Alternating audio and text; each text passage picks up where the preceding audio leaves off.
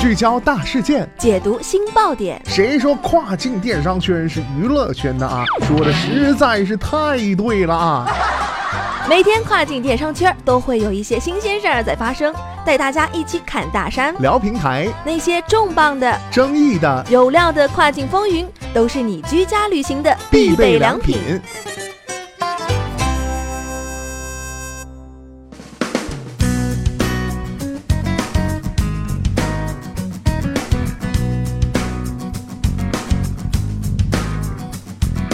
Hello，大家好，欢迎大家收听雨果电台跨境风云，我是大熊。据外媒报道，为了改善其在亚洲电商市场的影响力，eBay 将重新进入印度市场，并加大对 eBay 日本站的投资，助力其成长。那么，今天咱们的跨境风云，马上带大家一起来了解一下。印度作为全球第二大人口国，电商市场规模巨大。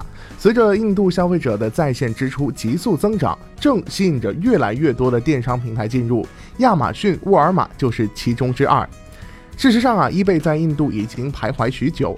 早在2017年，为发展印度市场，eBay 投资了约五亿美元，收购印度电商平台 Flipkart 百分之五的股份，并与 Flipkart 签署了旨在促进两家公司跨境贸易的商业协定。在2018年早些时候，沃尔玛收购印度本土电商公司 Flipkart 百分之七十七的股份。eBay 当即宣布售出其持有的 Flipkart 股份。如今啊，eBay 再次表示计划重新开放 eBay 印度站，并将在二零一九年初对平台进行更新。有兴趣的卖家可以关注其公告栏，了解更多细节。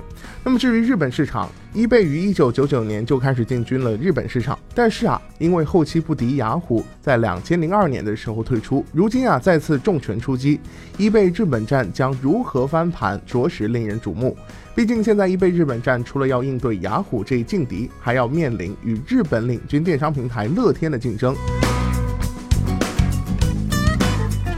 乐天作为日本主要电商平台，深受日本民众的喜爱，且财力雄厚。那么对于 eBay 来说啊，试图在印度和日本重新获得立足点，将是一项艰难的任务。在日本有雅虎、乐天，在印度有亚马逊、沃尔玛。eBay 想要获取成功，除了巨大的决心和大量的资金投入，还需要推出更多的创新。好的，聚焦大事件，解读新爆点。以上就是今天雨果电台为您梳理到的跨境风云。想要了解更多跨境电商资讯，您还可以持续关注雨果 App 推送的最新消息。我是大熊，咱们明天再见，拜拜。